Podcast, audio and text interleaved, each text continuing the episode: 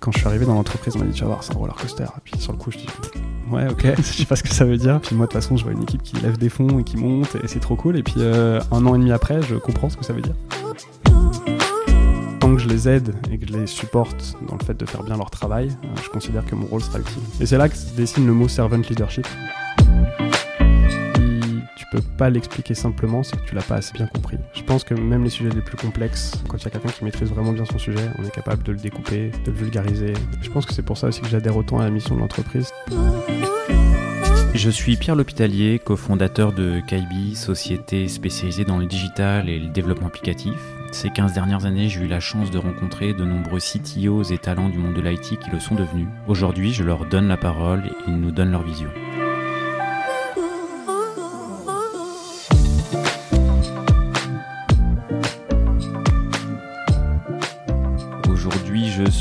Compagnie de Nicolas Guérin, qui est le directeur of engineering de Open Classroom. Merci Nicolas de, bah, d'être venu euh, jusqu'ici Bah merci Pierre, merci pour l'invitation. et d'avoir euh, d'avoir accepté euh, d'avoir accepté l'invitation. Je ah, je commence euh, le podcast. je- la personne qui t'avait contacté euh, de KB, c'était Clément Fougeray. C'était Clément, Ouais. Mm. Et je eh ben je lui fais une petite dédicace. euh, Bah, voilà bonjour pour, Clément. pour la mise en relation, exactement.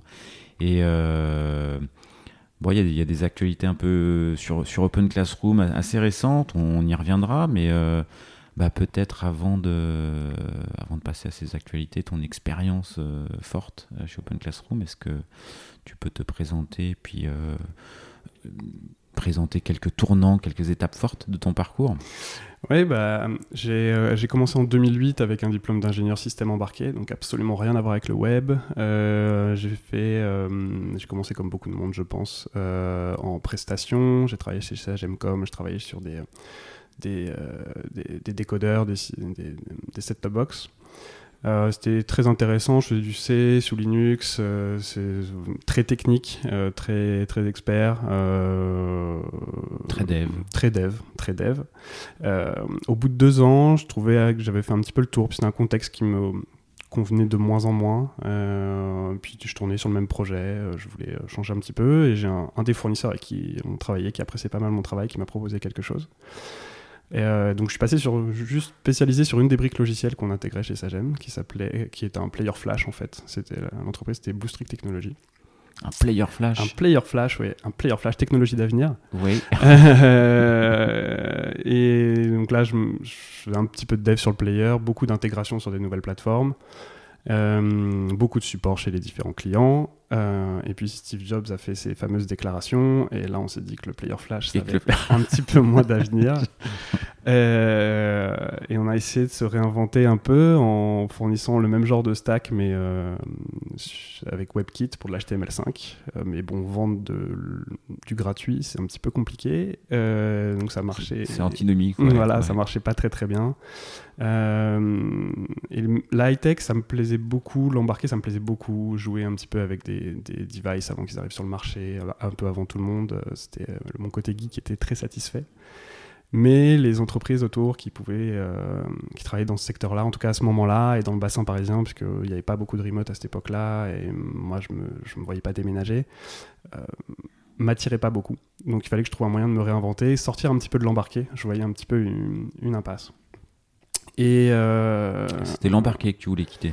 c'était l'embarqué, pas pour l'embarquer, parce que ça me plaisait beaucoup, c'était euh, le- les entreprises et les méthodes de travail des entreprises que je voyais dans le bassin parisien à l'époque, celles avec lesquelles j'étais en contact, avec- chez qui j'avais été faire du support. Parce que tu- les méthodes, c'était quoi? Bah, en fait, c'est euh, c'est beaucoup de pression, c'est un an pour conce- concevoir un produit, c'est le délai, il ne doit pas, il peut pas être allongé, c'est un peu coûte que coûte, quoi, c'est en marche forcée, donc s'il faut venir le samedi, il faut venir samedi, euh, faut C'est- venir le dimanche, il faut venir le C'est dimanche. cycle en V C'est sur cahier des c'est charges. sur cahier des charges beaucoup, très peu de contact avec le client, très peu de retour avant les premières livraisons qui arrivent tard dans le process. C'est euh, c'est un petit peu sans filet parce que pour faire une mise à jour c'est tout de suite compliqué. Euh, euh, voilà, c'est un peu tout ça. Et est-ce que c'est possible dans ce type de secteur de fonctionner différemment, selon toi? Ou justement le, secteur, les projets font que bah, c'est un peu inhérent. Ça dépend, ça l'est de plus en plus parce qu'on le voit que maintenant tous les appareils sont connectés, ils ont tous un accès à Internet, c'est beaucoup plus facile d'upgrader un firmware que ça l'était à l'époque. Euh, il y a 15 ans, les box commençaient juste à être connectés à Internet. Euh, je travaillais sur un service de VOD, euh, c'était presque nouveau. Personne n'avait utilisé beaucoup de VOD chez lui encore, il n'y avait pas Netflix, ça commençait juste à arriver. Donc euh, c'était pas encore la, la mode en tout cas. Voilà. Là, je pense qu'aujourd'hui, on est beaucoup plus mature sur ce marché pour travailler avec des méthodes plus innovantes. Ok, mais t'es parti. Mais je suis parti. mais je suis parti euh, et je suis arrivé chez Photobox. Euh, je pense sur un malentendu sur mon CV, ils ont vu euh, Qt, le, enfin, le framework Qt. Moi, j'avais fait que de l'intégration de ce framework et eux, ils faisaient des applications avec ce framework et ils se sont dit tiens, c'est bon, ça va le faire. Moi aussi, je me suis dit ça. Euh, et donc, je suis arrivé dans une équipe qui s'occupait de de tout le soft euh, dans les usines de il production. t'avait pas euh, testé sur Qt Non, on m'a absolument pas testé techniquement. D'accord. On m'a posé des questions plutôt humainement, et on s'est dit humainement ça va le faire. Alors, on m'a posé quelques questions techniques basiques. Donc un recrutement euh, basé beaucoup sur le feeling, sur le team spirit, sur ouais, le, c'est ça.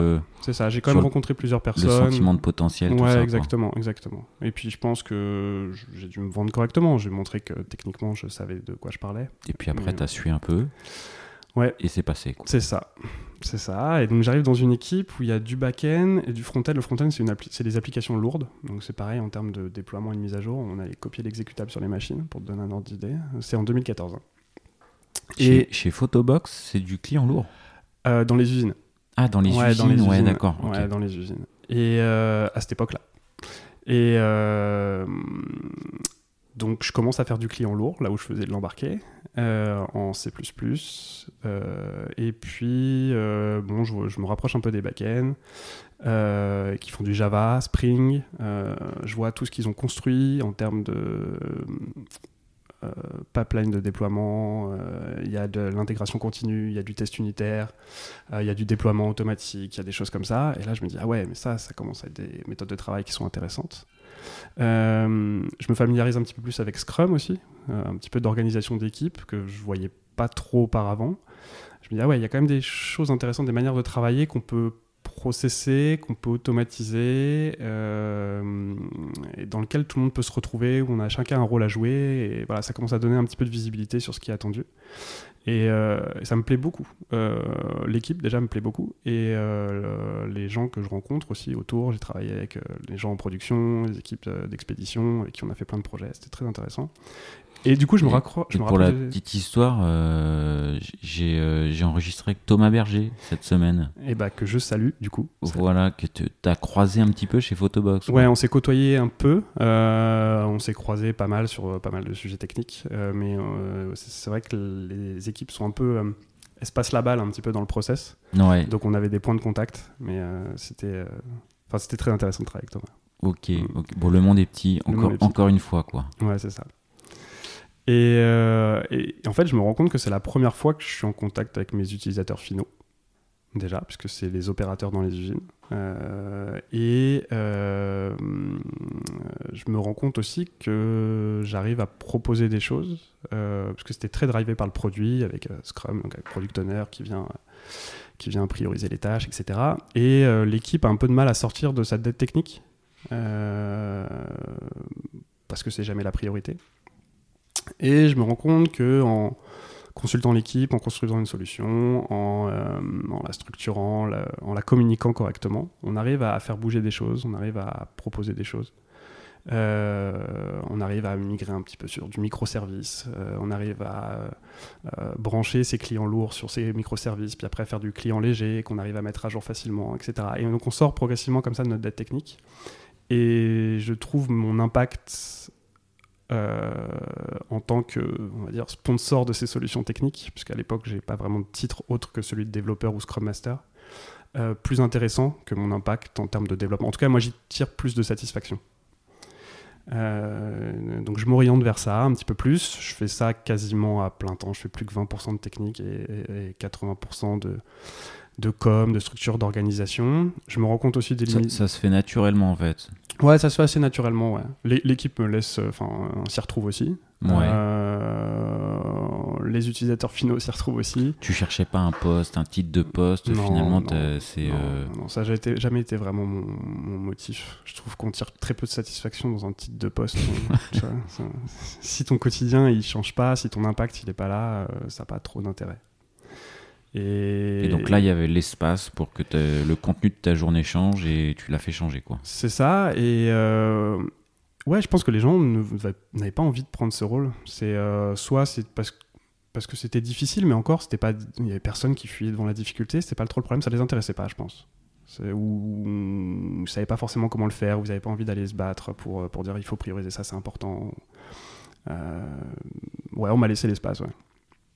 Et tu l'as pris. Et je l'ai pris. et je l'ai pris. Et, euh, et, puis je me suis rendu compte aussi des problèmes qu'on peut avoir. C'est-à-dire que quand on va vendre, euh, quand on va vendre, façon de parler, euh, un plan, une nouvelle solution, une, une refacto d'envergure, une migration sur un nouveau type d'archi, il bah, faut qu'il y ait du résultat derrière. Et puis il faut, faut le livrer dans les temps. Quoi. Donc on commence à, se rendre compte que bah, euh, y a une équipe derrière, donc il y a de l'humain, donc des fois il y a des absences, des fois il y a des problèmes de motivation, des fois il y a euh, des gens qui n'ont pas trop envie, des gens qui savent pas aussi faire, hein, qui, qui voilà, qui s'y retrouvent pas. Et euh, tu gères comment les problèmes de motivation? Bah là, en fait, justement, c'est là que c'est compliqué parce que c'est là peut-être que le titre sert un petit peu. Parce que moi, à l'époque, on me donne le seul titre qu'on me donne, c'est Scrum Master. Et en fait, un Scrum Master, ça sert pas du tout à ça. Euh, c'est une méthode d'organisation d'équipe. D'ailleurs, c'est absolument pas une méthode de développement. Je trouve ça rigolo que ça soit souvent cité par les développeurs, mais c'est pas du tout une méthode de développement. Ça parle pas de développement, c'est juste il y a des développeurs, il y a un product owner, euh, il y a le Scrum Master, et puis on est censé faciliter et travailler ensemble pour estimer des tâches. Mais c'est du gestion de projet, organisation d'équipe, mais c'est pas du développement. Là, on a des méthodes comme l'extreme programming avec beaucoup de de pratiques liées au développement sur euh, l'intégration continue, euh, le test, le pair programming, etc. Euh, et on pourrait y revenir, mais du coup, je me rends compte des limites de mon, de mon rôle ou de mon titre. à ce moment-là, Bah ouais, parce que quelle légitimité j'ai d'aller trouver quelqu'un dans l'équipe et de lui dire écoute, là, il y a un problème, on voit que ça avance difficilement, comment on peut faire ensemble pour le résoudre? Ça, ça marche le, premier coup. Mais si, au fur et à mesure des discussions, ça se résout toujours pas. Si ça se tend, en fait. Si ça se tend ou. Euh, s'il n'y a pas de solution, S'il n'y a pas de solution, ouais, c'est ça. Moi, j'ai aucun levier en tant que Scrum Master pour, pour, pour, changer ça. Donc, je me rends compte des limites du rôle. Et euh, puis voilà, ça fait 4 ans, 4 ans et demi que je suis chez Photobox. Euh, ouais, comme, comme je l'ai dit, hein, comme je pense que tu l'as compris, super expérience et très enrichissante. mais, euh, alors, du coup, j'anticipe peut-être, mais du coup, quand tu sur d'autres rôles, euh, la gestion de la motivation, les leviers, les, c'est quoi tes, tu le gères comment? Dans d'autres situations, d'autres postes, d'autres titres euh, alors, euh, je, reviens toujours à ma, moi, ma Bible de la motivation, qui est Drive euh, par euh, Daniel Pink. C'est la vérité sur ce qui nous motive, qui cite énormément de choses et qui cite notamment trois piliers qui sont assez faciles. Alors, si on rentre dans la théorie de la motivation, il y a plein plein de choses à dire, mais selon Pink, il y, a, trois choses assez évidentes. C'est la compétence, jouer sur la compétence. C'est-à-dire que quelqu'un doit être suffisamment en maîtrise de son sujet pour, pour s'y retrouver et s'épanouir, mais aussi être capable d'apprendre en continu. C'est-à-dire s'il stagne en termes de compétences, hein, au bout d'un moment, ça, va être un petit peu compliqué. Euh, le deuxième, c'est euh, le sens. Euh, le, sens qu'il va trouver dans, dans, dans les réalisations. Dans les réalisations, etc. Comment il va se retrouver dans une équipe aussi. Bah, ce, matin, j'ai oublié le troisième. si revient, tu peux switcher. Hein. Ouais, très bien, très bien. Et, euh, et, en fait, moi, j'essaie de jouer là-dessus. C'est-à-dire que je pense qu'un un, développeur, notamment, euh, l'aspect technique, il est super important. Il doit pouvoir apprendre au quotidien. Il doit pouvoir s'y retrouver, il doit pouvoir se retrouver dans un ensemble plus grand. Donc, ça veut dire le mettre sur des nouveaux sujets, ça veut dire le faire contribuer à, euh, la stratégie globale, ça veut dire ouais, ramener le sens. quoi. C'est pas juste, on n'est pas juste là pour cracher la feature ou ou suivre euh, les idées du produit. On est aussi là pour construire une plateforme qui est robuste, qui est solide, qui, euh, qui est performante, qui est... Euh, Après, tu peux pas changer les frameworks, tu peux pas changer les technos. Non, Ça- enfin, pour si, des on peut. problématiques de. Enfin, on peut, mais. non, non, mais même sur une même techno, on peut apprendre. Il y a beaucoup de possibilités d'apprentissage. Euh, je vois, par exemple, en front, on est sur une stack React. Là, on s'oriente vers du micro front-end. Euh, ça ouvre le champ des possibilités. Ouais, ça permet de se réinventer au, au sein même d'une euh, d'une même stack. En- Être à jour sur les montées de version. Ouais, ouais, bah là, c'est Par gros- exemple. grosse problématique, la back-end pour le coup, en ce moment. On est monté à PHP 8 euh, un petit peu dans la douleur. On, on se prépare à monter sur Symfony 6. Pour- pourquoi dans la. alors, PHP, c'est, je connais peu. Ouais. Qu'est-ce qui se passe en PHP 8 Pourquoi il n'y a pas de rétrocompatibilité entre le 7 et le 8 Qu'est-ce qui se passe Non, c'est pas tellement ça. C'est le, le- le poids de le poids de plusieurs années. En fait, on est sur un projet qui a été initié il y a 10 ans à peu près en clean architecture, euh, qui nous semble suffisamment bien fait. Donc là, on est chez Open Classroom. on est chez. Open Classrooms, ouais, voilà, là, on est arrivé chez Open Classrooms, Euh, sur une architecture qui nous semble suffisamment bien faite pour ne pas avoir à, À tout péter. à tout péter, à faire une refonte et euh, tout splitter en microservices et, euh, et y aller à fond. Donc on, on s'y retrouve toujours dans cette architecture. Mais fatalement, il y a quand même le poids du passé, il y a aussi de la legacy, des parties du produit sur lesquelles on a moins investi, mais qu'il faut maintenir quand même et upgrader à un moment. Euh, beaucoup de dépendances, tous ces frameworks ont beaucoup de dépendances sur des libs ou des, euh, des bundles, là, en l'occurrence chez Symfony, et il bah, faut les mettre à jour.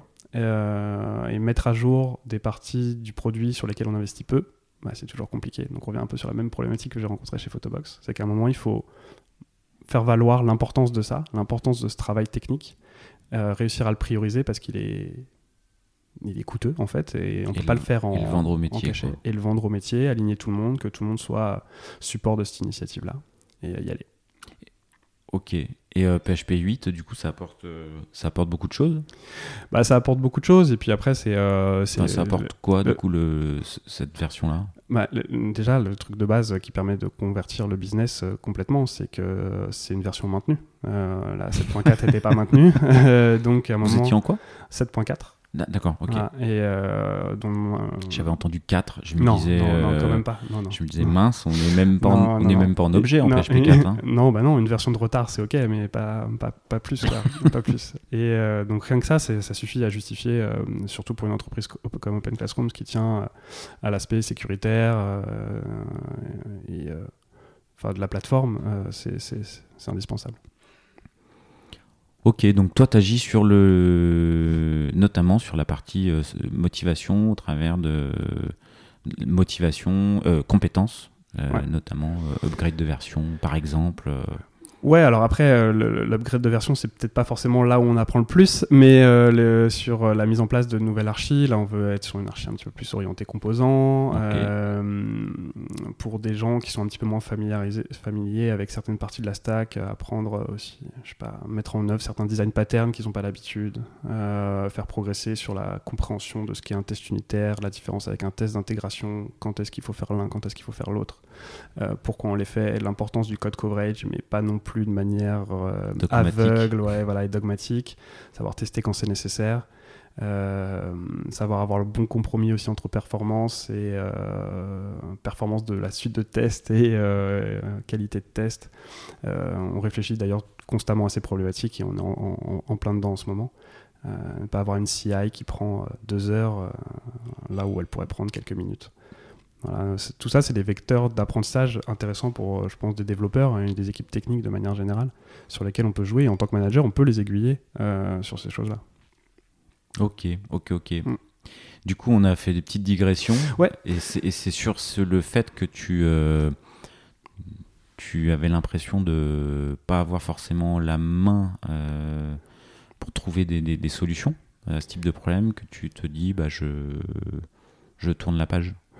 Euh, Enfin, il y a- il y, a plusieurs facteurs, mais. Je tourne la page sur le développement ou Non, sur- tu- sur euh, sur l'expérience Photobox. Ouais, oui, et puis euh, bon, puis après il y a toujours un contexte. Hein, C'était pas juste euh, mon cas perso. Il y a des choses dans lesquelles je me retrouvais plus. Et puis, et puis je vois cette annonce pour Open Classrooms qui cherche un engineering manager. Là, je me dis ok, donc je devrais pouvoir faire ce que je veux. Je rencontre Romain Cusniac, le CTO, euh, qui me vend ça plutôt bien. Euh, et euh, c'est la première fois que je, tombe sur quelqu'un qui est aligné avec ma vision du management, euh, qui commence à se dessiner quand même un petit peu dans ma tête à l'époque.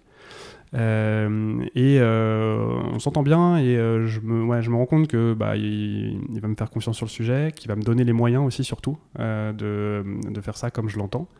Donc je suis le premier engineering manager à arriver. À l'époque c'était lui qui faisait. C'était encore tout petit. Enfin c'était encore tout petit. Il y avait 80 personnes à peu près chez Open Classrooms. Donc il y avait. à la tech ou en tout? Non en tout. En tout. En tout il y avait 10 développeurs et j'arrive. Je suis le premier. Je suis le premier manager. Donc même les développeurs ils comprennent pas trop ce que je vais faire tu vas servir à quoi PHP, tu connais pas. React, tu connais pas. Euh, il y en a plusieurs qui ont fait la comparaison avec un Scrum Master d'ailleurs. Et puis, euh, on, commence, on commence à mettre en place des one-to-one réguliers, donc ce qu'ils n'avaient pas ou peu, parce que Romain était Et Qu'est-ce que, tu réponds euh, Qu'est-ce que tu vas faire T'es Scrum Master plus plus Ouais, c'est ça, c'est exactement ça. tu réponds quoi? En vrai, je réponds rien. Euh, je, souris un peu euh, parce que j'ai mes idées, euh, mais je pense que dire fais-moi confiance ou attends, tu vas voir, c'est pas très très vendeur. Donc, je réponds qu'on va construire le rôle ensemble et on va voir. Moi, que j'aurai un, Tant que je les aide et que je les supporte dans le fait de faire bien leur travail, je considère que mon rôle sera utile. Et puis, puis on, on avance et on construit ça ensemble. Et c'est là que se dessine le mot servant leadership. Euh, qui est euh, pour moi ah, et la vision de, ce que tu managérial quoi. C'est ça c'est ça. Donc un manager au service de l'équipe euh, et pas un manager au-dessus de l'équipe qui vient soit leur taper sur les doigts soit contrôler ce qu'ils fait ce qu'ils font. C'est vraiment ouais un rôle au service de l'équipe. Un rôle parmi les autres au sein de l'équipe qui est de plutôt que de la tirer, la pousser vers le haut et de faire en sorte qu'il s'améliore en tant qu'équipe déjà, ah, on revient à l'épisode de Dimitri Bailly euh, que, tu as écouté de Citio, ouais, dont tu me parlais. Euh. Les synergies, les, euh, les, rôles, on voit ce qui marche, ce qui marche pas, et on voit qu'il y a des interactions qui marchent mieux que d'autres, et c'est pas qu'un problème de compétence, c'est aussi des. Enfin, qu'un objet de compétence, c'est aussi des synergies entre certaines personnes qui marchent mieux que d'autres. donc ouais, on se rend compte qu'il y a des binômes qui fonctionnent, des groupes qui fonctionnent. Donc on essaie de les faciliter, de les pousser un petit peu plus. Il y, a des euh, servantes leadership, c'est tu as des lectures qui t'ont inspiré justement, des, des choses, euh, des rencontres? Euh, il y, en a, il y a beaucoup de ressources sur le servant leadership sans jamais utiliser forcément ce mot-là. c'est un mot qui est apparu il y a longtemps, il me semble. j'avais, écrit un article sur Medium il, y a, il, quelques temps là-dessus, j'avais fait des recherches, mais a, il, y a, des choses qui m'échappent c'est un mot qui revient beaucoup, mais euh, jamais comme un dogme ou quelque chose comme ça. Et après, il y a des adaptations. Euh, je pense à Radical Candor, euh, qui est typiquement complètement là-dedans. The Manager's Pass, qui, qui, en parle aussi pas mal. et en fait, on le retrouve beaucoup. N'importe quelle lecture de management un peu moderne, on le retrouve beaucoup, ce concept-là, parce que parce que ça, c'est, ça, devient une évidence. ouais. Ouais, Surtout dans, dans, des marchés où euh, on n'a plus les mêmes leviers qu'il y a 50 ans, où euh, il y a des gens qui euh, peut-être avaient peur de perdre leur emploi, ou qui voulaient faire carrière dans une boîte, qui avaient plus de mal à changer. le monde du développement, c'est pas ça. Donc, on a des turnovers en moyenne de deux ans. il faut, si on veut retenir les gens, il faut trouver d'autres leviers que la peur, le bâton, la pression, ce genre de choses. Donc euh, je m'oriente plus vers ça, je mets ça en place dans l'équipe. Euh, donc ça passe au début par beaucoup d'écoute, identifier les problèmes, essayer de résoudre les problèmes, agir sur ces problèmes. Euh, c'est quoi les... quel, problème en particulier? Et mon autre question, c'est niveau légitimité, parce que du coup on te dit mais qu'est-ce que tu vas faire tout ça? Tu t'es senti illégitime à un moment donné au démarrage ou devoir trouver ta place Ouais, au début c'est compliqué c'est compliqué parce que euh, en plus je venais d'une expérience où techniquement j'avais une légitimité. Enfin en tout cas j'avais acquis une légitimité. Là j'en avais plus du tout euh, et j'avais pas le temps non plus de l'acquérir parce que euh, j'étais quasiment que sur des problématiques de management et j'avais peu le temps de coder. Donc bah, en fait on se met encore une fois là où personne veut se mettre. C'est-à-dire que des fois il y a des discussions qui sont un petit peu houleuses, il y a des décisions à prendre, il faut aller chercher un consensus, il faut communiquer, il faut valoriser les, les développeurs qui eux la voient peut-être des fois par rapport à leur point de vue, donc il faut aller chercher un petit peu les points de vue de tout le monde. Euh, parfois, il faut aussi euh, assainir certaines relations. Euh, et puis là, moi, moi, le sujet, c'était le recrutement aussi. Parce que Open Classroom rentrait dans une, venait de lever des fonds, rentre dans une phase de scale assez importante, il fallait faire grossir l'équipe. On est en quelle année là, du coup? On est en 2018, fin 2018. Ok. Et donc là, là, vous entamez une, pour donner des ordres de, grandeur et de ce qui s'est passé sur la phase de scale euh, on a doublé, on a plus de doublé, euh, parce que donc, je suis arrivé en octobre 2018, en juin 2019, euh, off-site d'entreprise, séminaire d'entreprise, on est 180, un truc comme ça. Ah ouais? Ouais, donc on, est, on, est, on passe de 80 à 180 en même pas un an. Et côté tech, du coup? C'est un peu les mêmes ordres de grandeur, j'imagine. Ouais, c'est à peu près les mêmes ordres de grandeur partout. Euh, là, en 4 ans et demi, ça a été un peu roller coaster. C'est monté, c'est descendu, c'est monté, c'est redescendu. Euh, on est monté rien que dans l'équipe engineering. Donc, quand je suis arrivé à 10 personnes, on est monté jusqu'à 45 personnes. Ok, donc il y a, un, euh, sujet recrutement. Il y a un gros sujet recrutement. et le sujet recrutement, il est plus large que de trouver des gens. Il est onboarder des gens, maintenir la culture, maintenir les pratiques maintenir la qualité, maintenir la performance, maintenir la communication. Enfin, il va au-delà de juste trouver les personnes. Euh, et là-dessus aussi, bah, forcément, c'est presque un job à plein temps. Donc c'est un euh, sujet que tu prends toi. C'est un sujet que je prends à ce moment-là, ouais du coup, qu'est-ce que tu mets en place pour adresser tous ces sujets? Déjà, je cherche à m'aider moi, parce que euh, j'ai beaucoup de contacts, beaucoup de, beaucoup de candidats euh, et un agenda bien rempli. Donc, je cherche à automatiser un petit peu le process. Euh, donc, que rendre le candidat un petit peu autonome sur la prise de rendez-vous, qu'il ait accès à mon calendrier, via des calendly et tout ça. Ouais. donner de la transparence sur le process, parce que souvent, dans les startups, on ne sait pas trop dans quoi on, met le doigt, on, on, voit un peu au profil le, profil qui va, le process qui va suivre. Et euh, donc là, on essaye de le rythmer avec des étapes bien définies, d'avoir un... En fait, moi, je l'ai vécu pas longtemps avant, le process de recrutement, et je suis passé par je sais pas combien d'interviews, et je me suis dit, bah, j'ai pas envie de refaire vivre ça à, des nouveaux candidats. Donc, j'essaie de le, vraiment le fluidifier, qu'ils sachent un petit peu à qui ils vont parler à l'avance, quel est l'objectif de l'entretien, euh, de quoi on va parler, qu'est-ce qu'on va évaluer. Euh, déjà quelque chose que l'équipe aimait faire, être impliqué dans le process, euh, sans qu'il soit trop formalisé. Donc on le formalise un petit peu plus, mais il continue à être impliqué euh, pour euh, évaluer la personne techniquement, mais aussi l'évaluer un petit peu humainement. On, va, on va, chercher dans les autres équipes pour qu'ils le rencontrent. puis après, on met en place le process d'onboarding, donc un système où ils vont avoir ce qu'on appelle un buddy qui va qui va l'accompagner les premières semaines, qui n'est pas forcément dans son équipe, mais c'est un buddy un peu ah, technique. Ah, c'est un buddy, euh, ok. technique quand même, ouais. Mais euh, c'est-à-dire que si c'est un back-end, ça va être un autre back-end, mais pas forcément dans la même team. Euh, et qui va l'aider à installer son environnement, qui va lui parler un peu des premières pratiques, qui va lui partager un peu de connaissances. on a mis en place une académie euh, alors académie c'est un grand mot, mais euh, avec ça fait bien. Hein. Ça fait bien, ça fait bien, c'est vendeur. Surtout pour Open Classroom. C'est ça exactement.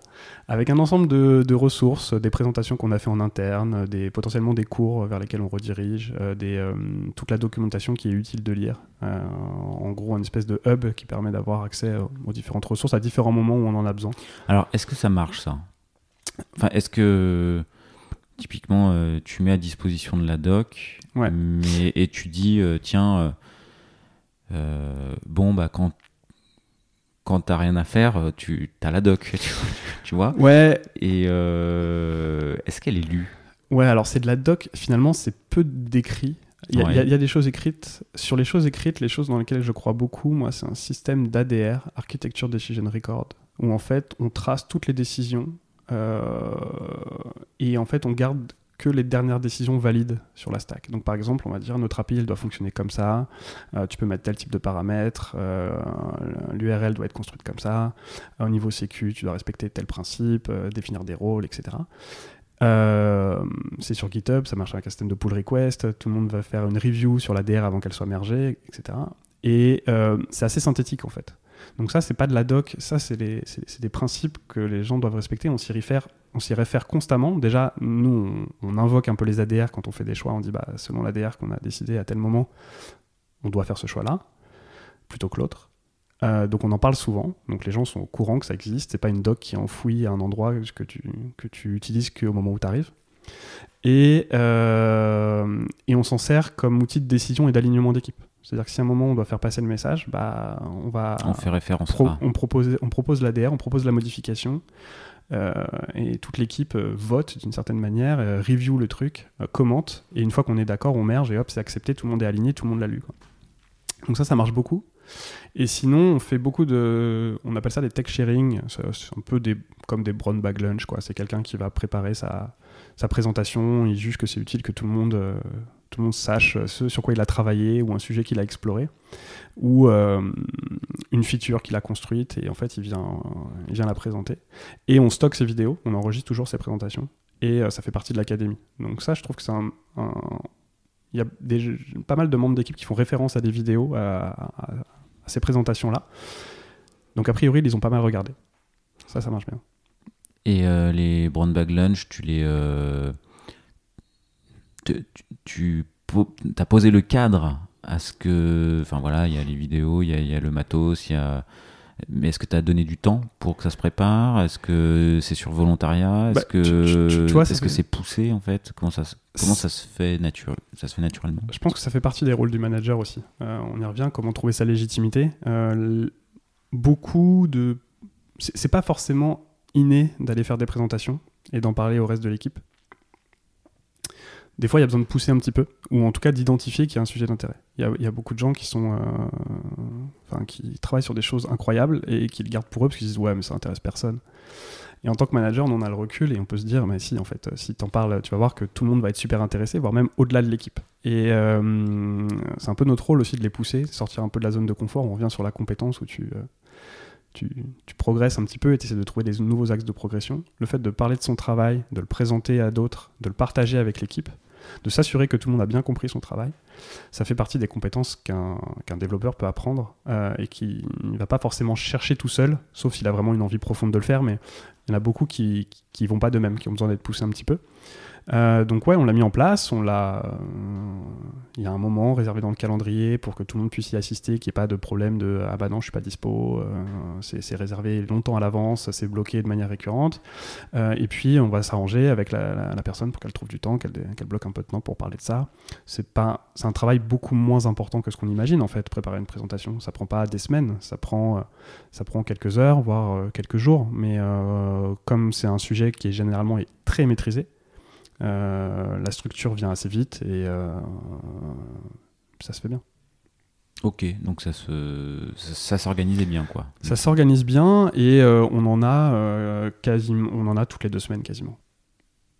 Depuis, Ah ouais, pas mal, euh, ouais. depuis, depuis deux ans. Ok. Ouais.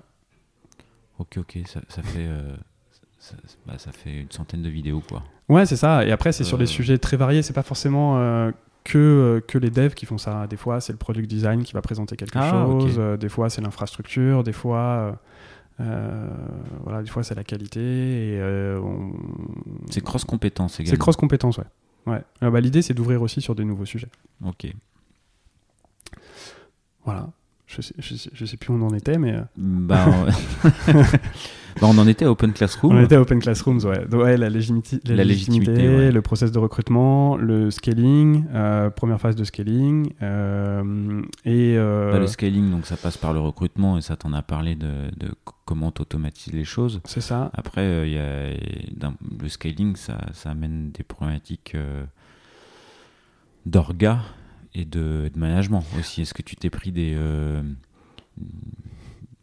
des, des murs, des difficultés des, euh, Comment ça s'est passé? Alors d'un point de vue scalabilité, euh, on travaille avec des squads ou des feature teams, et je trouve que c'est un modèle qui est super pour gérer la scalabilité, parce qu'en fait on, reproduit le modèle, c'est-à-dire que si on veut adresser un nouveau domaine, euh, développer un pan spécifique du produit, ben, on va créer une squad sur le sujet, et donc on va mettre euh, un peu de front, un peu de back, un peu de product design, euh, un peu de product management, un peu de qualité. Et, et on a une équipe qui est focus sur un sujet avec peu de dépendance avec l'extérieur. Donc on arrive à bien scaler comme ça en utilisant ce modèle-là. c'est ça la problématique, c'est faire en sorte que le découpage de Exactement. ta feature team, il n'y ait pas d'overlap avec ou de dépendance avec un autre silo. Quoi. Exactement. Et euh, pour ces premières phases de scaling, on s'en est plutôt bien sorti là-dessus. Euh, donc ça, c'était pas trop un problème. Euh, très vite, on réplique le modèle et euh, on, on est monté jusqu'à. moi, quand je suis arrivé, on avait deux squads qui s'appelaient Squad A, Squad B, avec justement des scopes très peu définis, avec même des fois des passages de, de, de domaine euh, d'un sprint à l'autre. Et on est monté jusqu'à 10 squads avec des domaines ultra, ultra précis, avec, un, avec un gros découpage, voire même parfois trop découpé, parce que des fois il y a deux squads qui sont à côté et qui savent pas trop sur, sur quoi bosse l'autre. Donc c'est plus ces problématiques-là. C'est c'est avoir une équipe, une unité d'équipe, parce que du coup, elle est, elle est divisée en autant d'équipes qu'on a créées. Donc avoir une unité, c'est plus compliqué, une identité globale, c'est plus compliqué. Et puis, euh, et puis après, on revient sur le mesure de la performance, sur euh, les gens qui rejoignent, qui rejoignent l'équipe, sur les façons de travailler. Tout le monde n'adhère pas à ces façons de travailler. Euh, et, ben, il faut être capable de vérifier ça et puis de trouver le, le, meilleur compromis pour que ça fonctionne. ou si ça fonctionne pas, adapter. Et je pense que ça aussi, ça donne la légitimité en tant que manager, c'est que les discussions compliquées, personne ne veut les avoir. Et puis c'est pas entre deux développeurs à les avoir ensemble. Euh, c'est pas un développeur d'aller trouver l'autre en disant t'es pas performant. Euh, je pense que c'est plutôt au manager d'avoir cette culture du feedback, même si on, développe énormément chez Open Classroom de la culture du feedback, c'est très important pour nous. Euh, ça fait partie même des valeurs de l'entreprise, euh, tel it as it is. Mais, euh, mais des fois, c'est plus compliqué que d'autres, surtout quand on arrive sur le sujet de la performance. Donc, euh, ouais, être capable d'aborder le sujet. Euh, et pour aborder le sujet, il faut être transparent sur les attentes, sur ce qu'est ce qu'est le rôle d'un. Bon, là, je me concentre sur le rôle de développeur, mais sur, sur le, rôle de, de l'employé dans son équipe, qu'est-ce qu'on attend de lui? Et toi, il y a des discussions, tu dis, il y a certaines discussions que personne ne veut avoir, ça fait partie du rôle du manager. on en revient un peu au, bon, clairement, le courage managérial. Ouais il y a des discussions que personne personne voulait avoir que tu n'avais pas envie d'avoir non plus. en vrai, je les compte plus. Euh, il y en a beaucoup. Il y en a beaucoup sur. Euh, je pense que c'est. On se trompe sur les discussions difficiles. C'est-à-dire quelqu'un qui est pas performant, qui euh, n'arrive pas à délivrer, c'est qu'en fait, il s'y retrouve pas dans le contexte. Et en fait, c'est assez facile à identifier. On n'a pas envie d'avoir cette discussion, mais elle est assez factuelle, elle est assez. Euh, comment dire, il y a des métriques, en fait, on peut en parler, et en fait, sur la base de métriques, on peut dire, bah écoute, euh, je veux dire, on attendait euh, ça, et en fait, t'y es pas. Et, Habituellement, tu étais sur tel niveau de delivery, et on n'y est plus du tout. Ouais, ou même, t'as jamais réussi à avoir le rythme, parce qu'en phase de scaling, c'est ce qui peut arriver, c'est les gens qui rejoignent, et en fait, ils n'arrivent pas à raccrocher les wagons, parce qu'en fait, ça allait très vite aussi, hein, ça, va toujours très vite d'ailleurs. Donc, il faut, faut qu'il y ait des gens qui se mettent dans le moule très rapidement. Et, euh, alors, quand Mais alors, quand tu dis euh, on se trompe sur les discussions difficiles Ouais, alors du coup, je trouve qu'il y a des discussions beaucoup plus difficiles. C'est des gens au contraire qui délivrent, qui sont super bons euh, techniquement. Mais des fois, il y a la communication qui passe pas, ou le gros frein sur un sujet, ou deux équipes qui sont individuellement très compétentes et très fortes et très performantes, mais qui, dès qu'elles doivent se parler, c'est un petit peu compliqué. Et en fait, c'est là qu'arrive un petit peu, je trouve, le, les discussions compliquées parce que c'est très facile de se dire bah en fait on va pas y toucher puisque chacun dans leur coin elle fonctionne donc il n'y a pas de solution évidente alors que là il faut aller les trouver et puis dire écoute il va falloir mettre de l'eau dans ton vin il va falloir euh, aborder le problème différemment il va falloir que tu aies de l'empathie pour l'équipe qui est en face de toi euh, et ça, c'est une autre paire de manches. Surtout que généralement, pour les plus experts, pour les plus, euh, les plus compétents, c'est des gens qui ont beaucoup d'expérience, voire même plus que moi d'ailleurs. Euh, et... qui entendent moins ce genre de choses. Ouais, pas forcément, ou qui ont moins l'habitude de l'entendre. Ouais, c'est ça, qui ont moins l'habitude de l'entendre, mais euh, généralement ils comprennent et ils sont à l'écoute. Euh, j'ai rarement eu quelqu'un de complètement buté qui s'enferme dans son truc et, et qui veut pas en entendre parler. Mais par contre, c'est compliqué parce que des fois, c'est euh, des manières de réagir, c'est des personnalités. Et euh, le but, c'est pas de changer les gens non plus. Ils ont, chacun a son caractère, chacun a sa, sa façon de, de, dire les choses. Donc, euh, c'est plus l'amener à réaliser des choses qu'il ne réalise pas jusque-là. Et ça, je trouve que c'est plus compliqué à faire d'accompagner de, certaines personnes sur sur, bah, sur l'empathie, sur prendre du recul, sur la communication. Euh, c'est aussi des discussions compliquées. Ok, ok, ok. Et finalement, ouais, les, discussions où tu dis à quelqu'un t'es pas dans le niveau de performance, c'est pas une discussion qui te gêne, quoi. Si au, début, quand tu commences en tant que manager, c'est très difficile. Tu penses euh, une semaine avant, euh, avant ton one-to-one, tu le prépares, tu prépares tous tes, tous tes chiffres, toutes tes métriques. et, et puis la veille, c'est compliqué, puis tu commences en bégayant, et c'est un, petit peu, un petit peu difficile. Puis après, je sais pas que c'est le quotidien, mais c'est c'est pas il n'y a pas de ressenti il n'y a pas d'émotion là-dedans en fait c'est très factuel c'est très euh, c'est très tangible et en fait la personne en face de toi ne peut pas contester elle peut expliquer. en fait, le but, c'est pas de la blâmer. Le but, c'est de l'aider à progresser, l'aider à s'en sortir, trouver une solution. C'est pas c'est pour ça aussi que c'est pas tendu. C'est-à-dire que moi, je suis pas dans un mode où euh, je reviens sur le servant leadership. Le but, c'est pas de lui mettre la pression ou de lui dire Attends, tu fais mal ton boulot, maintenant, va falloir que, que tu t'y mettes. C'est pas du tout ça. C'est qu'est-ce qui se passe? Est-ce que tu rencontres des problèmes? Est-ce que c'est un besoin de formation? Est-ce que euh, c'est une information que tu n'avais pas? Est-ce que je me souviens par exemple d'une discussion avec quelqu'un qui était en, fin, en, période d'essai, on a renouvelé, où, euh, en fait la, la, personne était un peu intimidée par l'équipe et avait du mal à à se dire, euh, en fait, il faut que je pose toutes les questions euh, avant même de prendre le travail. Elle se disait, non, ok, c'est bon, j'ai bien compris, je sais ce qu'on attend de moi. Et, euh, puis, à commencer le travail, en fait, elle se rendait compte qu'il y avait une liste de questions pas possibles avant de pouvoir commencer. Et en fait, c'est pas un problème de compétence, c'est pas un problème de, même de travail, c'est un problème de, posture de la personne qui avait du mal à se dire, à lever la main en se disant, ouais, je suis avec des gens très compétents, si, si se pose pas la question, c'est qu'on ne doit pas se poser la question. Et en fait, non, si toi tu vois une question, en plus c'est toi qui vas le faire, donc c'est toi qui vois les, euh, les, problèmes, lève la main et pose la question. Et en fait, tu vois, c'est des accompagnements comme ça, des fois, des petits déclics qu'il faut donner aux gens. Et en fait, euh, typiquement la personne dont je parle, ça s'est super bien passé, changer de posture, euh, et, et, voilà, et ça se passe super bien aujourd'hui. Et donc c'est pas du tout. en fait, il y a moyen de d'enlever toute la pression et l'émotion de ces discussions de performance ou pendant les one-to-one, parce qu'en fait, tu, mets, si, pas la tu restes factuel. Euh, Exactement. Et puis, tu, si ton but c'est de trouver des solutions et pas de d'appuyer sur la personne, bah en fait, c'est pas de l'émotion. Le but c'est de trouver une solution. Donc en fait, tu arrives en, en tant qu'aide, support, et donc c'est beaucoup plus facile à gérer. Là où tu as les discussions qui sont plus subjectives, ouais. et là, euh, et là tu as moins de support, tu as moins de métriques, tu as moins de chiffres. C'est on a eu cette discussion et en fait, elle s'est mal passée. Qu'est-ce que ça veut dire mal passé? C'est différent. Des fois, il y a des gens où la discussion se finit super mal de mon point de vue, et en fait, euh, non, pour la personne, ça s'est bien passé. Là, c'est Là, c'est plus subjectif. Ouais, voilà. voilà. Donc, c'est là où, euh, oui, tu parlais de courage managérial, c'est qu'en fait. Euh, et est-ce que la même discussion, toi, quand tu es engineering manager, avoir une discussion de ce type euh, avec tes équipes Est-ce que si tu as la même discussion en tant que euh, director of engineering hmm. ou euh, CTO ou head of, est-ce que tu, tu crois que ça a le même impact? On peut avoir la même discussion? Je, je, Ça fonctionne plus? Alors je vois particulièrement avec ceux qui sont arrivés il y a moins longtemps, des plus nouveaux ou des plus juniors, que le titre joue. Oui, parce que c'est si t'es N plus 2, entre guillemets, euh, le point que tu crois vous que tu veux initier en mode radical candor, euh, en mode euh, culture du feedback, il, va, il va être pris comme on met la pression. Ouais, peut-être. Si, c'est possible, il faut, faut, être vigilant. alors, ceux avec qui je travaille depuis longtemps, ils savent très bien que c'est pas le cas et ils me connaissent et il n'y a absolument aucun souci. je l'ai constaté à certains moments que, effectivement, il faut, faut être beaucoup plus subtil. Et en fait, je pense que ce qui est important, c'est de préciser tes intentions.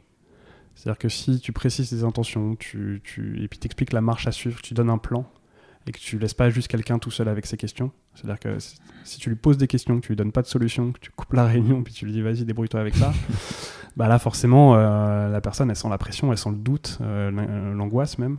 Euh, alors que si tu expliques que toi tu es là pour aider, que tu es là pour trouver des solutions, que là c'est la première étape, en fait on va essayer déjà d'identifier le problème, qu'on euh, va se revoir un petit peu après qu'on va voir si euh, ce qu'on avait identifié comme action, euh, si ça a marché ou pas, et sinon on va en trouver d'autres, bah déjà tu, tu, tu, dépressurises un peu la discussion. Quoi. Et donc moi c'est un peu ma manière de faire, c'est-à-dire que je, précise mes intentions. Dès le départ, ouais. ouais. dès le départ. Je donne... Après, on y croit, on n'y croit pas aussi. Hein. Ça peut paraître très bah, bullshit. Faut euh, face, on y croit, ouais. C'est ça, c'est ça. Donc, euh, d'où l'intérêt de cultiver la, la confiance. Je précise, ce point va bien se passer. Exactement. non, non, non. Non, mais c'est plus. Euh. Moi, mon objectif, c'est de résoudre les problèmes. Mon but, c'est pas de te virer. Mon but, c'est pas de te, te, mettre la pression. C'est pas de. Voilà, c'est de trouver des solutions. On va se mettre d'accord sur des objectifs court terme. voilà des, choses avec lesquelles tu es d'accord aussi. C'est ça aussi qui est important, c'est de donner la parole. C'est-à-dire que c'est pas moi qui arrive avec la solution. C'est la personne qui la propose et puis on essaie de, de la, de Est-ce que ça peut se mettre en place ou pas Exactement. Et euh, bah, du coup, je reviens un petit peu.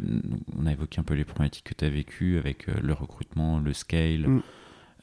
l'onboarding et autres. et je rebondis sur le fait que tu as dit, voilà, ça a été un peu roller coaster. Chez Open Classroom, donc roller coaster, phase de scale et de descale. En tant que manager, et puis bon, il y a une actualité. Si, si, si, tu veux y revenir un peu, on, peut le faire, mais j'imagine qu'en termes de management, c'est des problématiques fortes aussi. Oui, oui, oui. Et euh, roller coaster, c'est marrant, c'est un terme que j'ai entendu tout de suite en arrivant. Je ne euh, je, l'avais pas entendu, je, te je, me le suis approprié. Ouais, bah c'est le terme tout de suite qu'on m'a donné quand je suis arrivé dans l'entreprise. On m'a dit, tu vas voir, c'est un roller coaster. Et puis sur le coup, je dis, Ouais, ok, je sais pas ce que ça veut dire. Euh, et puis moi, de toute façon, je vois une équipe qui lève des fonds et qui monte, et, euh, c'est trop cool. Et puis euh, un an et demi après, je comprends ce que ça veut dire. quand on dit, bah ouais, mais en fait, on avait fait tel forecast, puis en fait, on fait pas les chiffres, on fait pas les chiffres, on fait pas les chiffres, on fait pas les chiffres, ok. donc on en a eu un premier juste avant le Covid, et puis après, le, avec le Covid, et tout ça, c'est reparti. Et puis, un peu comme d'autres géants de la tech, en fait, on a suivi la tendance en se disant euh, les mœurs vont se transformer, en se disant la consommation du remote va, va énormément augmenter. Euh, on fait de la, formation en ligne, on est une école en ligne, euh, forcément, ça va suivre. Et, et puis non. non, et puis un peu la crise économique dans laquelle on est, la guerre en Ukraine, mine de rien, ça a des effets un, peu partout. Et, et ouais, on se retrouve dans la situation dans laquelle on est je, ne vais pas trop m'étendre sur le sujet, mais effectivement, là, c'est plus. Euh, euh, bah, il y a une partie de l'équipe qui est, qui est partie. Et, euh, on, donc ça crée d'autres types de discussions. et là, là c'est compliqué parce qu'il faut être là tout en ayant peu de solutions à proposer. donc c'est beaucoup d'écoute. C'est donner de la visibilité sur ce qui se passe. Je pense que c'est là plus que jamais que la transparence elle est importante. C'est-à-dire que si on dit on ne sait pas ce qui se passe, euh, on ne sait pas ce qu'on va faire, on n'a pas de plan, euh, on va voir. là ça marche pas. Ah, donc là, là en interne ces derniers mois, il y a eu euh, justement des communications en interne sur bah on va pas pouvoir être conserver les équipes staffées comme elles sont aujourd'hui quoi en gros. Ouais c'est ça c'est ça. Et c'est ça, et puis, euh, et puis on a accompagné vers ça, avec, en faisant le mieux possible en plus pour accompagner les gens. Je pense que là, il n'y a pas de. Personne qui se pose la question euh, est-ce que. Euh, est-ce qu'on me l'a fait à l'envers ou est-ce que machin il y, a vraiment non ça a été fait de, de manière je pense la meilleure possible le meilleur accompagnement possible que ce soit pour ceux qui partent ceux qui restent et, euh, et puis surtout, euh, il y avait déjà beaucoup de communication interne. C'est quelque chose qui est inhérent à l'entreprise. Beaucoup de transparence, beaucoup de, euh, ouais, beaucoup de transparence sur, sur à, tous les niveaux, sur et les chiffres et la stratégie de l'entreprise.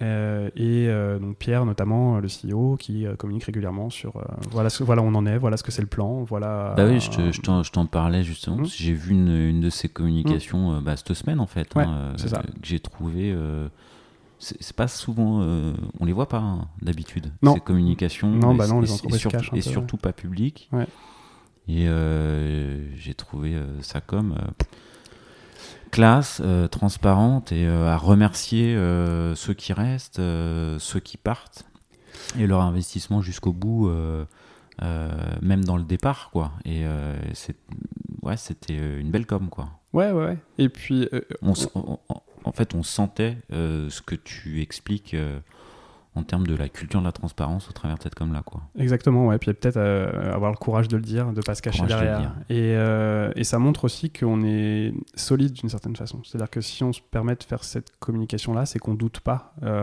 et des choix et, et, du futur et de la stratégie qu'on est en train de mettre en place. et ça, c'est super important pour nous. voilà, donc le, le, le fait de, de, partager ça, bah, c'est partager les galères d'une certaine façon, enfin partager euh, publiquement, communiquer dessus. Euh, comme aussi on communique sur tous les succès et les victoires. Euh, oui, c'est bien. voilà. et, et puis aller de l'avant aussi. Tu vois, c'est se dire, ok, bah voilà, il y a eu ça, maintenant c'est encore une nouvelle version de l'entreprise. Je pense que moi, en 4 ans, j'ai vu 4, quatre versions de l'entreprise euh, déjà. Euh, déjà en termes d'effectifs, ne serait-ce qu'en termes d'effectifs, puisqu'on est monté jusqu'à 500 personnes. Euh, et, et, en termes de stratégie. vous êtes passé de 80 à 500 en fait. Hein, ouais, ouais, ok. Et, ouais, donc c'est, forcément, il faut se réinventer, il faut se réinventer en termes de process, il faut se réinventer en termes de stratégie. etc. Et euh, bah, du coup, ça permet peut-être de faire le, le lien vers. Bah, voilà, au- au- Aujourd'hui, Open Classroom, c'est quoi? C'est quoi les chantiers? Est-ce qu'il y a des, euh, des pivots un peu euh, euh, métiers, entre guillemets, sur ce que l'offre que vous allez proposer, euh, les impacts pour toi, d'un point de vue euh, euh, roadmap, euh, projet, euh, impact technique et autres Bah, ce que ça oblige déjà, c'est à se reconcentrer, à donner du focus. Euh, donc, euh, ne plus euh, lancer euh, euh, tout un tas de chantiers, mais se resserrer sur, euh, sur quelques chantiers euh, sur, lesquels on veut aller, on veut vraiment, euh, vraiment investir. Euh, Il y en a plusieurs qui sont sur toute la partie process d'admission parce que euh, on sent que c'est euh, ça peut parfois être euh, fastidieux et en fait on veut fluidifier ça au maximum et être capable de, de, résoudre un petit peu ce côté euh, pénible parfois de la formation en France où tu es obligé de faire des démarches auprès de ton, euh, ton financeur, ton organisme de financement, euh, auprès de euh, ton organisme de- d'études et mettre tout ça en relation. C'est beaucoup de paperasse et d'administratif. Donc on veut essayer de fluidifier ça au maximum. Vous perdez, vous perdez combien de, personnes dans ce, dans ce tunnel d'achat ou d'admission?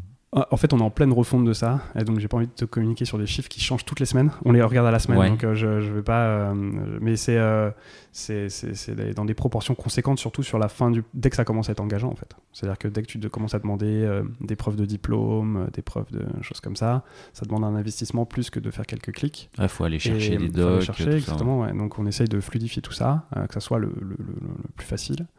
Euh, on travaille toujours sur la partie. euh, la- C'est-à-dire que typiquement, euh, plutôt que de demander un diplôme, vous allez essayer de vous connecter di- directement aux écoles pour demander euh, le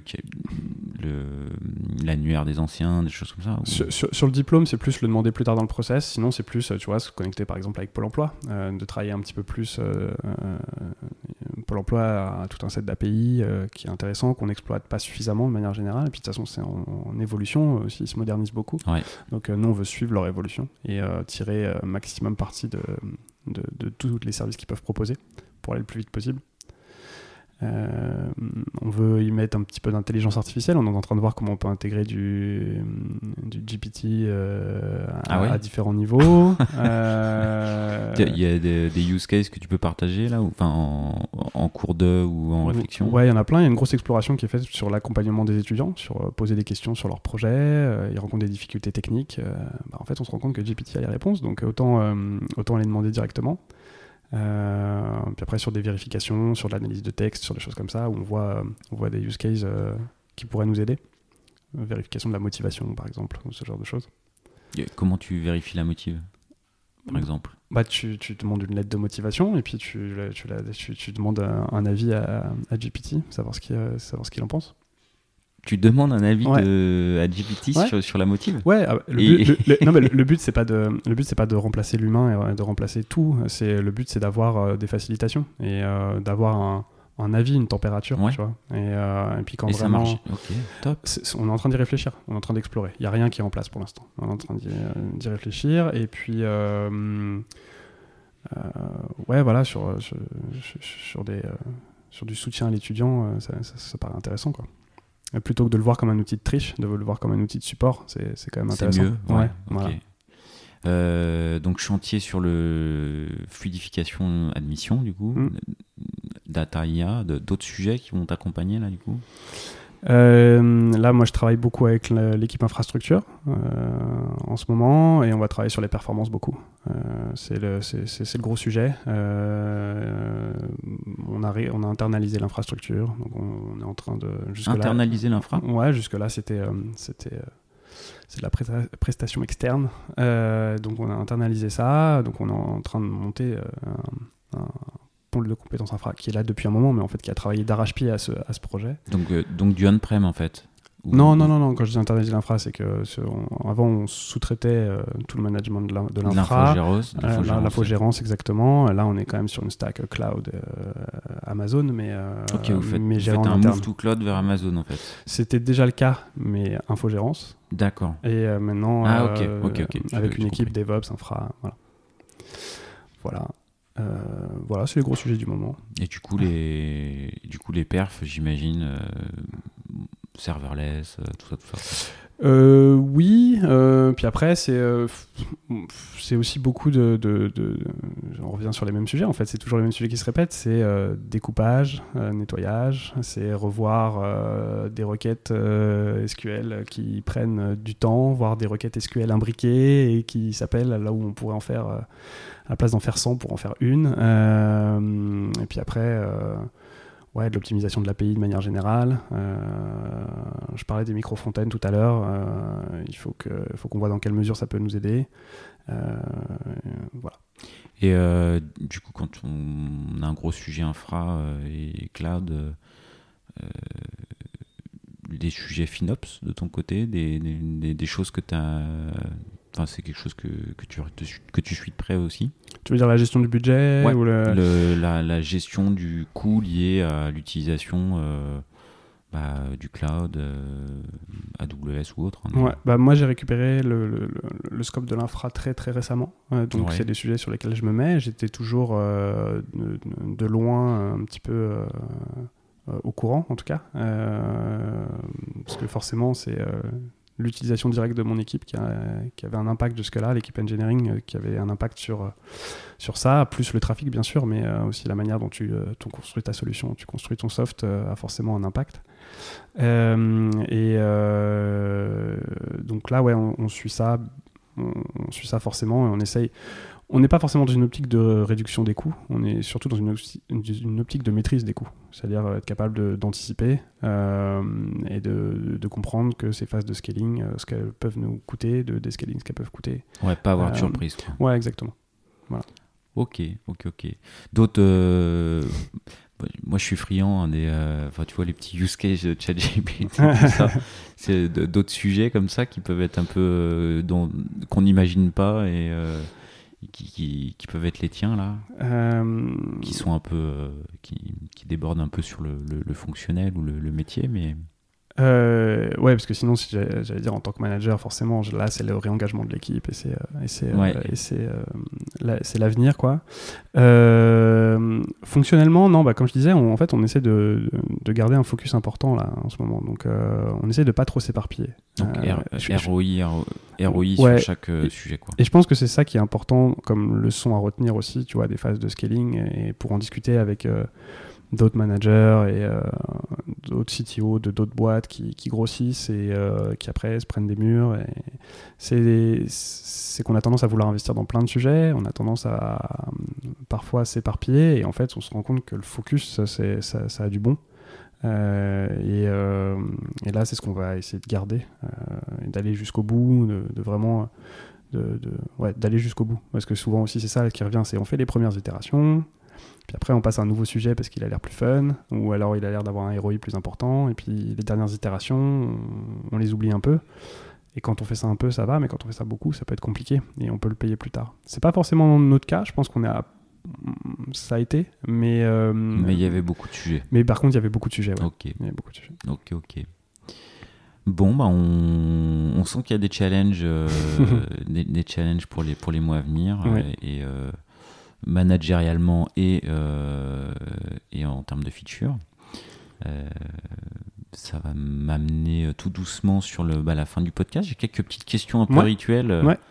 Est-ce que tu as un proverbe, une phrase, une maxime, quelque chose que tu aimes bien dire J'en ai pas vraiment, mais j'ai souvent une phrase qui revient. Et je pense que c'est pour ça aussi que j'adhère autant à la mission de l'entreprise. C'est si tu peux pas l'expliquer simplement, c'est que tu l'as pas assez bien compris. Je sais plus exactement d'où ça vient, mais euh, euh, je pense que même les sujets les plus complexes, euh, quand il y a quelqu'un qui maîtrise vraiment bien son sujet, on est capable de le découper, de le vulgariser. C'est peut-être le fait que j'ai grandi avec C'est pas sorcier aussi. Mais et, c'est ce qu'on fait aussi chez Open Classrooms. Euh, Mathieu Nebra, le fondateur, il raconte souvent l'histoire du bouquin HTML qu'il a reçu à Noël. Et euh, en fait, il a compris plein de trucs, mais pour lui, c'était pas dans le bon ordre. Et donc, il a fait le site du zéro, euh, qui est l'ancêtre d'Open Classrooms, en remettant les chapitres dans l'ordre un petit peu. Et, en fait, je pensais ça, c'est que quel que soit le sujet, aussi complexe soit-il, il faut savoir le vulgariser. Il faut savoir le vulgariser. Une fois qu'on l'a bien compris, on doit être capable de le vulgariser. Voilà. Ok, ok, ok. Est-ce que est-ce que tu as un surnom? Ou plusieurs hein? Euh, avouable, euh, j'en ai pas. non, non, non, euh, non. Et euh, Nicolas- non avouable? Non, non, non plus, pas vraiment. Non, bah ni- le classique du Nicolas, hein, Nico, euh, assez facilement.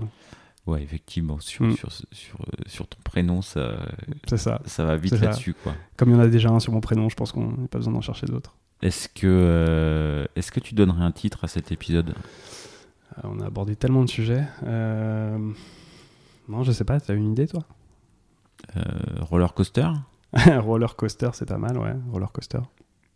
Ça, ça t'irait? Ouais, ça m'irait. Ok, ça m'irait. ok, ok. Euh, est-ce qu'il y a une dernière question que je t'ai pas posée que je t'aimerais et que tu aimerais que je te pose? Euh, tu, sais quoi? J'avais réfléchi à cette question. et, et en fait, tu m'as posé la question, du coup, ça me coupe l'herbe sous le pied.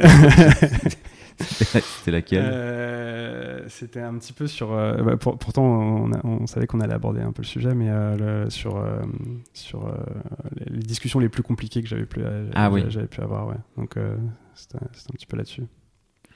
Ok, le courage managérial. Le courage managérial, ouais. Bah, merci de ce feedback d'ailleurs sur le- C'est vrai qu'on oublie souvent. Enfin voilà, euh, je trouve que manager. euh, bah euh, oui, il y a beaucoup de gens qui veulent être manager parce que c'est le titre, les responsabilités et autres.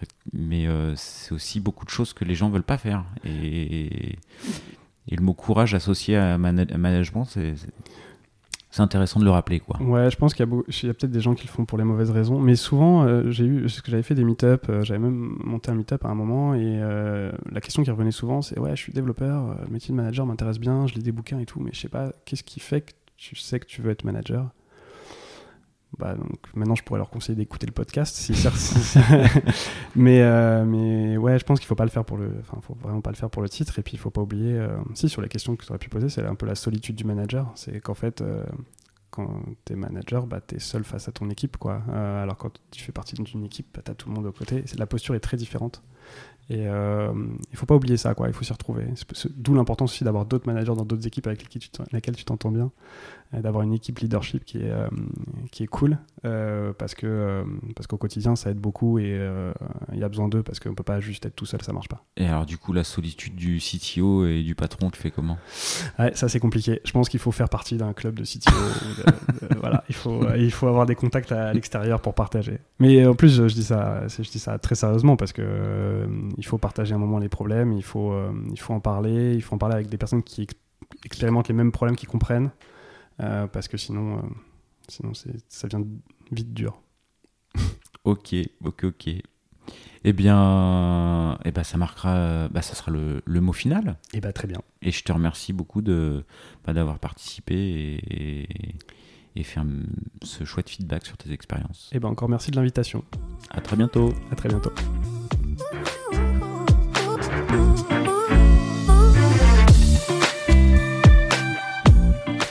L'épisode est terminé, j'espère qu'il vous a plu et si c'est le cas, c'est le moment de prendre deux ou trois secondes de plus pour euh, deux ou trois clics. Un petit clic pour un pouce bleu euh, ou un petit clic pour un partage aux copains ou un petit clic pour vous abonner euh, et ne pas rater le prochain épisode. À très bientôt.